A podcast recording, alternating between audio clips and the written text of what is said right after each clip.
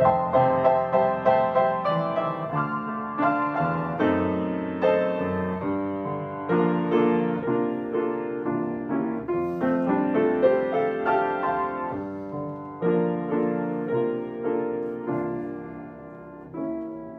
es viernes 8 de julio, estamos terminando la lección 2 titulada Los crisoles venideros.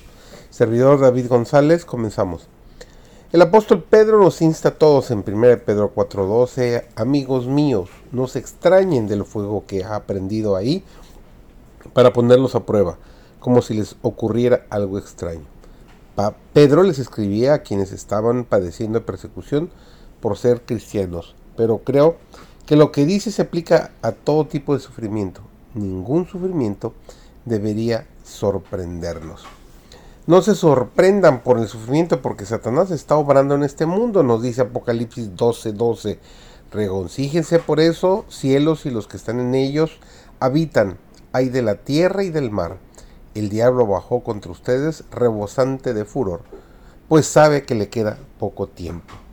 Satanás está obrando en el mundo físico, pero obra quizás con más poder y con más dolor por medio de las personas. Si le es posible, Satanás utilizará el chisme y la crítica para causar tensión, para herir, para causar fricción y desalentar. Pero por supuesto, el problema no son las personas, es Satanás que obra por medio de las personas. Primero, desarrolla dominio propio. No permitas que las presiones que Satanás crea alrededor de ti influyen en tus pensamientos, sentimientos y acciones. En segundo lugar, mantente alerta. Ten los ojos abiertos y observa atentamente para que nunca olvides quién está obrando en realidad. Tercero, resiste. No te des por vencido ni te dejes abrumar por las presiones de Satanás. Dios todavía está de nuestro lado.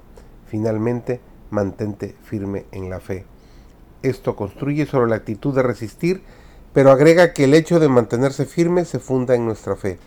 La fe es lo que nos mantiene sin caídas y nos ayuda a resistir los ataques de Satanás.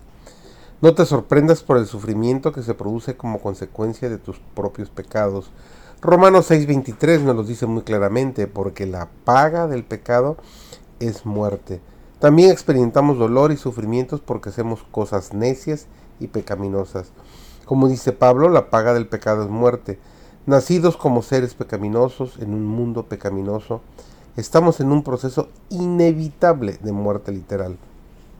Pero nuestras decisiones de pecar contra Dios traen con ellas la muerte espiritual y no existe duda de que sufriremos hoy por causa de esas decisiones. Nota que mientras más interrumpimos nuestra relación vertical con Dios, más problemas tenemos en nuestras relaciones horizontales con nuestro prójimo. Más importante aún son los problemas sexuales que Pablo destaca, donde primero llegamos a ser impuros, luego pervertidos, hasta que nuestra mente, el lugar donde reside nuestro dominio propio, se vuelve ingobernable. Dios los entregó a una mente reprobada. Las luchas y las perversiones sexuales de nuestra cultura actual son el síntoma por excelencia de que nos hemos alejado de Dios. No te preocupes, no te sorprendas por el sufrimiento si Dios está en el proceso de purificar tu vida del pecado. Aunque hayamos pecado deliberadamente, seguimos siendo preciosos a la vista de Dios. Por tanto, dado que Dios está obrando para hacernos puros e inmaculados como Él es, se arriesga a que nos sintamos heridos cuando toma su bisturí y, como un cirujano, comienza a extirpar el pecado que está entramado en las mismas entrañas de nuestro ser. Y cuando esto ocurre, raramente usa anestesia Dios quiere que comprendamos las terribles consecuencias de nuestras acciones. Dios anhela que seamos puros. Malaquías reflexiona en este elevado propósito y se sentará para afinar y limpiar la plata, porque limpiará a los hijos de Leví, los afinará como a oro y como a plata, y traerán a Jehová ofrenda con justicia. Por tanto, no te sorprendas por el dolor que sufres al pasar por el crisol. No te desanimes. Dios todavía tiene planes para ti.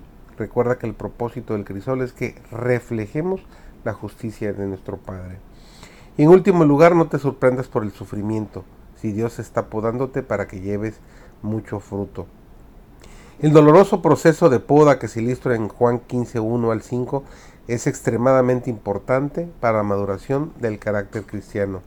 Es posible que no hayamos pecado en una forma específica de la que seamos totalmente conscientes, pero como pecadores sabemos que seguimos siendo débiles en la fe y la confianza que debemos tener en Dios.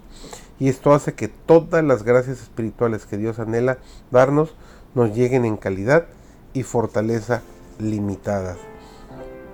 Podemos pasar por el crisol por diferentes razones.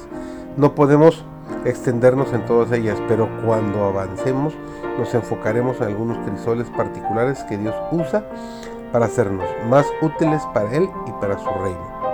Para el cristiano, la vida por necesidad tendrá que pasar por el crisol.